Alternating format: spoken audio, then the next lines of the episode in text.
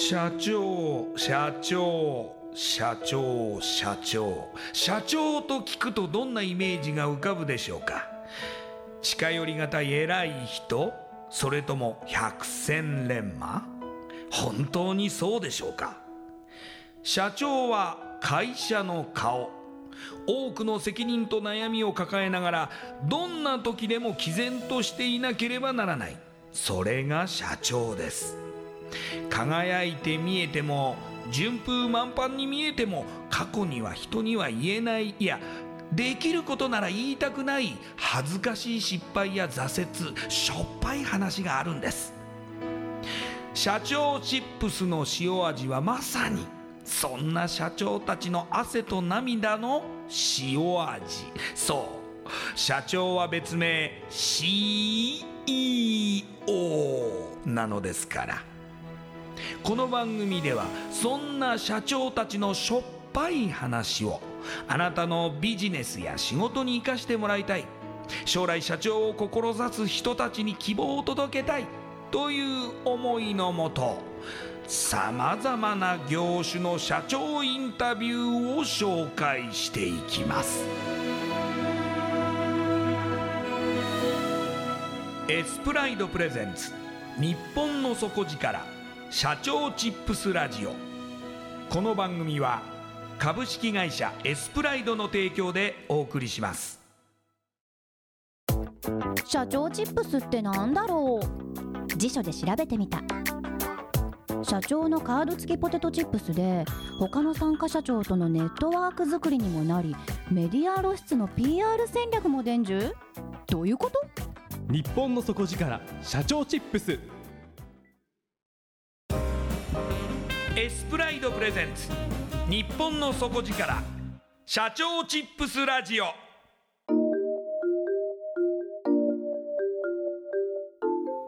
エスプライドプレゼンツ日本の底力社長チップスラジオ。こんばんは。社長応援ナビゲーターの西川真理子です。今夜のゲストは WIN WIN Properties 代表取締役柳原大輝さんです。柳原社長よろしくお願いします。はいよろしくお願いします。ではまずはじめに私の方から柳原さんの紹介をさせていただきます、えー、1991年静岡県浜松市のご出身です。えー、高校生の時にイギリスに留学された後大学で西海岸ロサンゼルスと東海岸ニューヨークの大学に計6年間在学されアントレプレナーシップとファイナンスを専攻されます在学中シェアハウスニューヨークでルームシェアそれから富裕層向けのアメリカ不動産投資会社ウィンウィンプロパティーズを立ち上げ4年生の時ビジネスへ集中するため中退。現在は会社を経営する傍ら個人の不動産投資家としても活躍中でいらっしゃいます。それではこの後柳原社長の汗と涙の塩味エピソードに迫っていきましょう。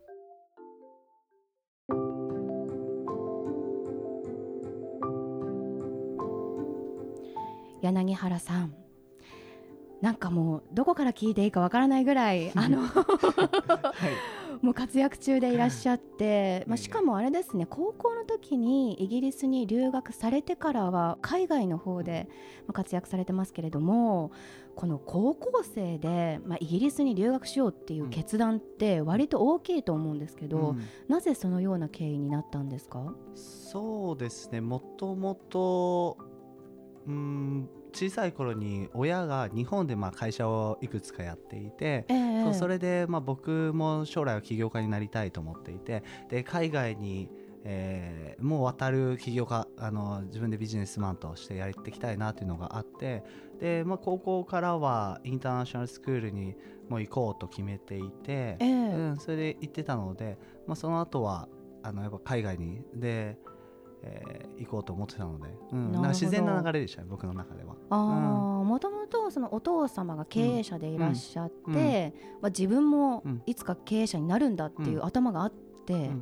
でもこうやっぱりこれから向かう先は海外だなっていうことで、まあ、選択されたと。そうですうん。でその後はアメリカなんですね。ロサンゼルスとニューヨーク、うん、そうですね。最初からニューヨーク行こうかなと思ってたんですけど、はい、あの世界の中心ってニューヨークだからニューヨーク言われてたので。そうでも大学がアメリカって2年短大は別で行ってで本気のアントレプレナーシップとかファイナンス勉強するのは自分のその行きたいところに行けるみたいなのが結構まあ普通にあるんですよ。大学の仕組み的に、ええ、なのでどうせ4年いるんだったら最初の2年間は西海岸ロサンゼルスいてもいいかな思って、うん、決めてえー、いててさ、まあ、最終的に3年半ぐらいロサンゼルスいてニューヨーク2年間ですね。もうロサンゼルス。親のすねをかじり倒して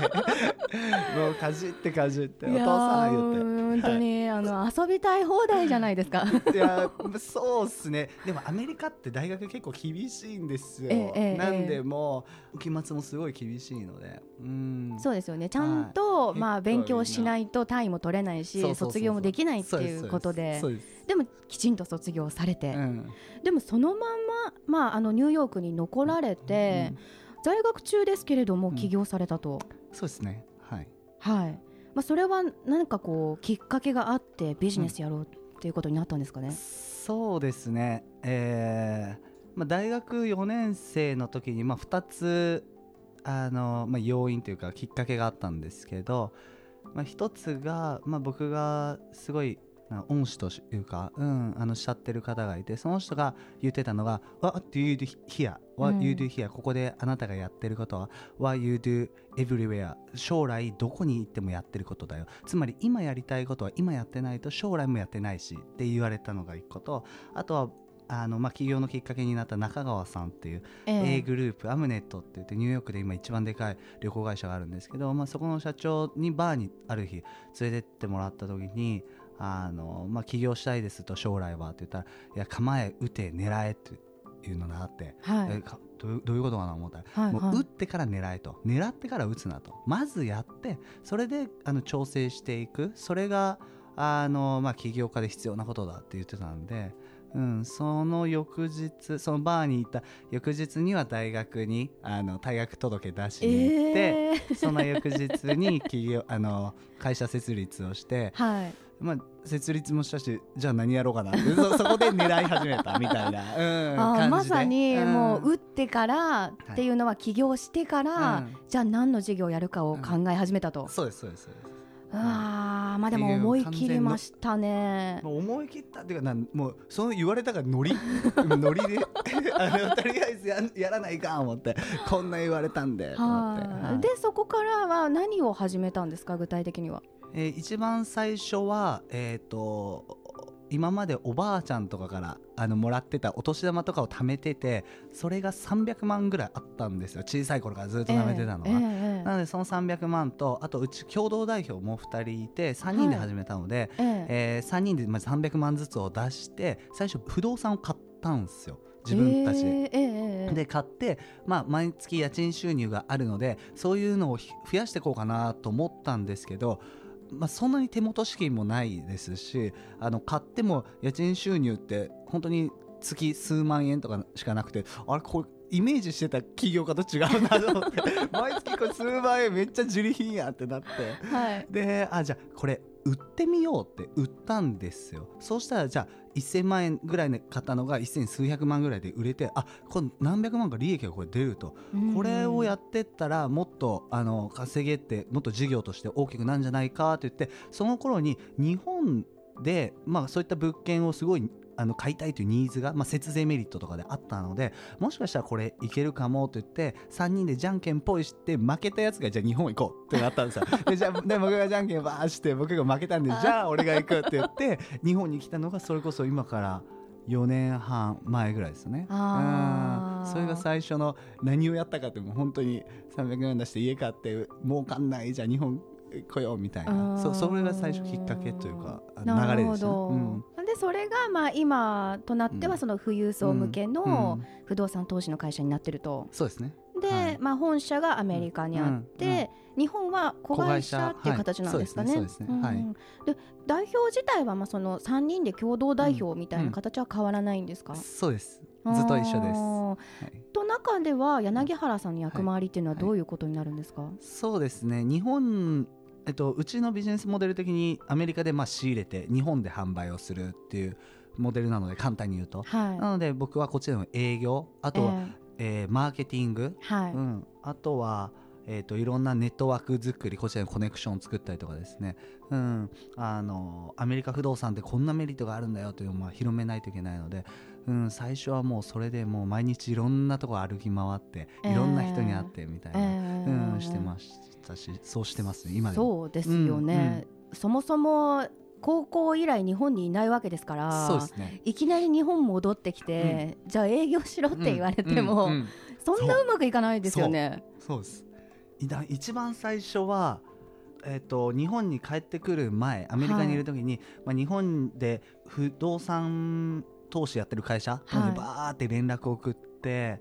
でまあ、それも返事返ってこないしどうしようっつって日本帰ってきてじゃあ不動産セミナーに行って、はい。不動産セミナーやってるとこで僕が参加者として行くんですけどその前でみんなに名刺バー配ったりとかして出禁になるっていうのがもう何何回もありました。一番最初はでもそれで1人目のお客さんに売れたんですよ。あそのそうなんですか？瞬間はでもめっちゃ嬉しかったというかはい。でまあルールとかは一切無視で。そうそうそう。そうです。でやっぱ僕があの起業した時ってあの Facebook のマーク・ザッカーバーグとか、はいスティーブ・ジョブズとかああいうのがまあめっちゃひあの流行ってた時期だったんで起業家イコールなんかあの T シャツデニムみたいなスタイルなのかなって自分の中の変なイメージがあって、まあ、そういうのはで最初はもうそういう感じでやって。まあ、今日もね半袖あの半ズボンで、はい。まるで11月とは全然思えない。そうですねね。まあサンフランシスコですかっていう感じですけど、あそうですねね。もうそのスタイルで基本的にははい。今もや,、やってますね、うん、でもそののキャラクターとかがやっぱりこう、まあ、富裕層には結構受け入れられるのかもしれないですね。まあめっちゃ好いてくれる人とめっちゃ嫌う人に分かれますね、多分僕えーのことをですね。ううんとは思いますね。でもうん可愛がってくれる人は本当に可愛がってくれてはい、もう孫みたいに本当家に遊びに行ったりとか一緒に旅行行ったりとかうんそういうのもすごい多いですから、うん。ちなみに、はい。そのまあ、日本の子会社を立ち上げるっていうことで日本に戻られた時って、はい。はい。そのまた新しく会社を立ち上げるわけですからそれまた資金面とかもありますし、うん。まあ、どこにどう設立するかとかもありはいますよね、それってすぐうまくいったんですか？えーまあ、実はアメリカの大学中退して辞めて、えー自分のこの会社始めてたんですけど日本に帰ってきてから初めてお父さんにあの実は大学辞めた アメリカの大学ってめっちゃ高いんですよ。学費で僕のところでも本当学費だけでも年間多分400300万ぐらいして生活費もニューヨークなんてめっちゃ高いんで 多分数千万とかはドブに捨てたようなもんで僕の父親から「えー、あのお前ふざけんな」っつってバーン殴られて。いやまあそりゃそうですよね。そうそうそれでいや「お父さん実は大学辞めた」っつってバーン殴られて「あごはい。めん」言って、でもちょっと、ごめん会社で実は資金が必要で」って言って「いやちょっと2500万マジで必要」って言ったらもう一回バーン殴られて2500万ですか？2500万円。ははいい、必要と、はい。あの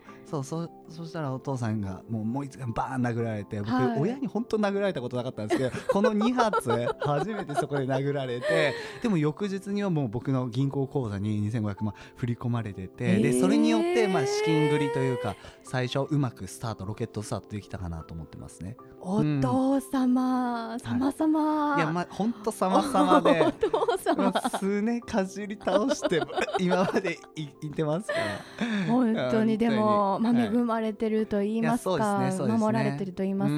うんうんでもこれからでもね、はい。おそらくその事業を大きくされて、うん。恩返しされるのかもしれないですけど、はい。まあでもお父さんがいなかったらまあ本当に頓挫するかもしれなかったっていうタイミングですから、まあ会社としても社長としてうん。も割と本当にまあターニングポイントだったのかなとそうもですねああとお金が足りなかった時期があった時ええ。は、えっと、僕会社を朝から夜までこれ働いて、はい。で空いてる時間で家庭教師ので水泳教えるとかちっちゃい子に水泳教えるとか,、なんかそんなことも最初、はい。半年間ぐらい売り上げなかなか上がらなかったんでやってたりとかしてなんとなんとなくこうつないでったっていうのはありましたね、えーでも半年ぐらい経ってからはもう右肩上がりでバーッといけたのでそこから社員も一気に増やしてっていう形ではいやりました。うんまあそういう時期もまあ思い返せばあるああったわけですね。うん、えめっちゃある。そうですそうです。まあでもなんかはい。この明るさでなんか吹き飛ばせそうな、はい。あのーまあキャラクターもお持ちの柳原さんですけれども、本社がまあアメリカにありましてその日本に子会社を作るために日本に帰国された柳原社長ですけれども、帰国されてから3年ぐらいですか？はい経ちました。えっとはい。帰ってきて4年半ぐら4いです、ね、年半はいぐらいですね、何かこう、まあ、今あの日本で展開されているところで力を入れていることというか、うん。まあ、改めて事業、うん。どういうことを行っているか伺ってもいいですか、そうですね、えっと、うちは、えーアメリカの不動産をに、ま、ざっくり言うとアメリカの不動産を日本の富裕層向けに販売をしているんですけどもそれは節税対策だったり例えばハワイにリゾートの、えー自分の別荘が欲しいとかそういうなニーズに応えたりとかはいあとはアメリカのホテルえーを建てるにあたってすごい建築費がまあ数百億って必要なのでそういうのを銀行の借り入れとはまた別で、えー、とお金を集めるんですけどそうそれをうちがいろいろ手配したりとかしていて基本的にはまあ富裕層の人たちに合った利回りが高いとか、えー節税できるとかリゾートの別荘を持てるとかそういったニーズに応えていく、うん、ビジネスをしてます。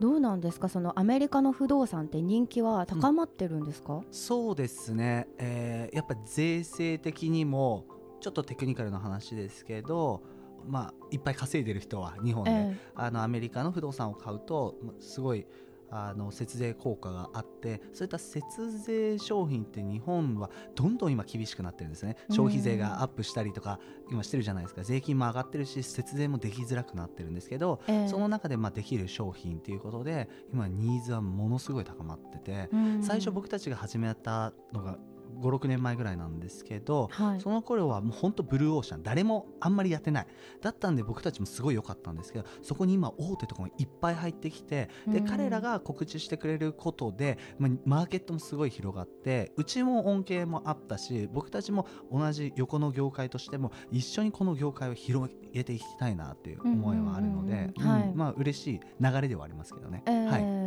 で始めた頃はお一人でっていう話だったんですけど、今はもう日本にも社員さんが何人かいらっしゃるんですよね。そうですね日本もアメリカも、ううんん5人ずついて、ええ。ーー経営者が僕ともう2人の3人でやってるって形ですね。特にこう、まあ、あの特殊な、うんなんですかねあの知識とかが必要そうなイメージがあるんですけども、うん。どういう方が、うん。まあ、社員さんとしていらっしゃるんですか、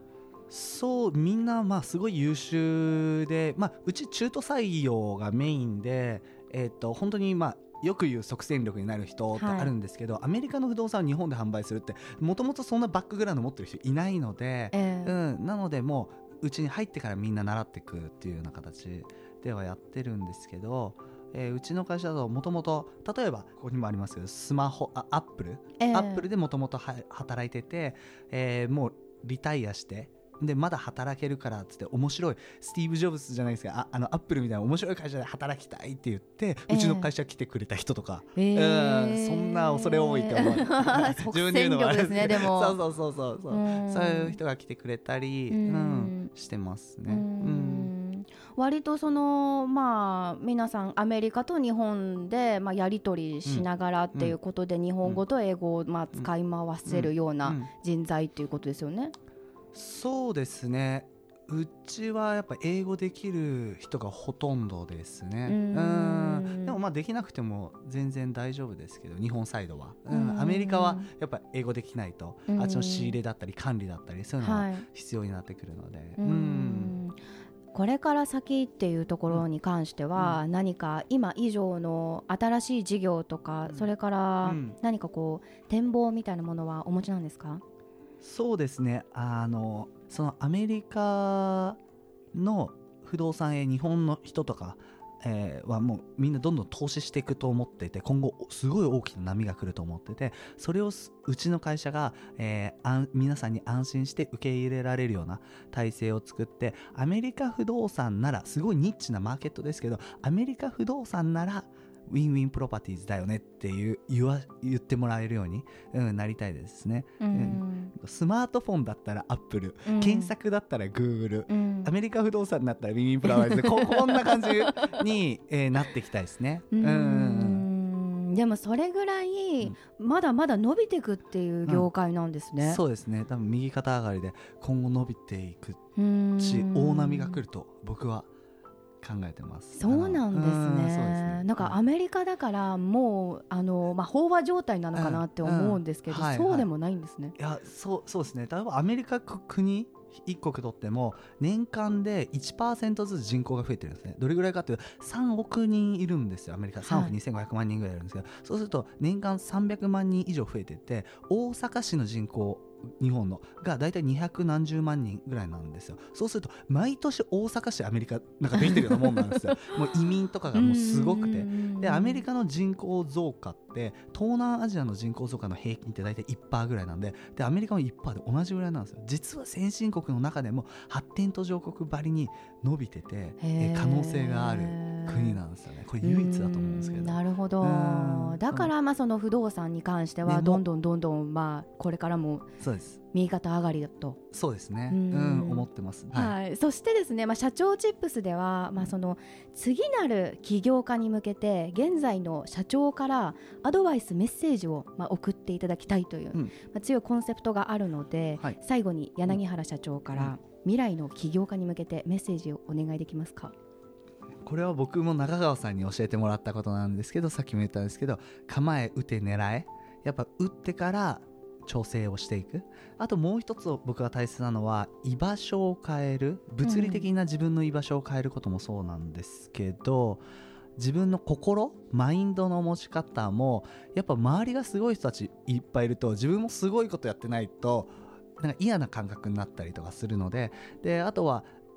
海外にいて自分のフィジカル物理的に動かせば別の人たちとも会えて別の環境にもなるのでその居場所を変えるとかあとはもう構え打て狙い。この2つ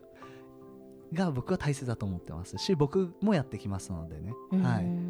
なかなかこう、頭でっかちになってしまって、うん。あの準備しなきゃとか、うん。ちゃんと考えてうん計画立ててからやらなきゃとか、うん。いろいろあるかもしれないですけど、うん。そうじゃなくってはい。まず行動を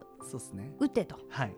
いうことが、まあその打ってから何か見えてくるものがあるかもしれないからうん。っていうところですよね。絶対そうです。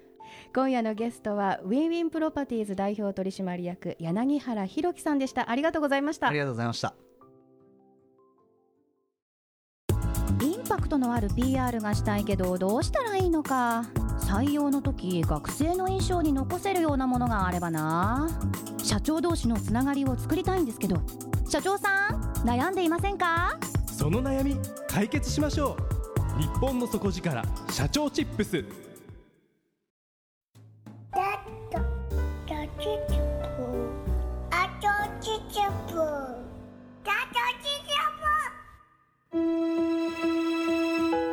エスプライドプレゼンツ日本の底力社長チップスラジオ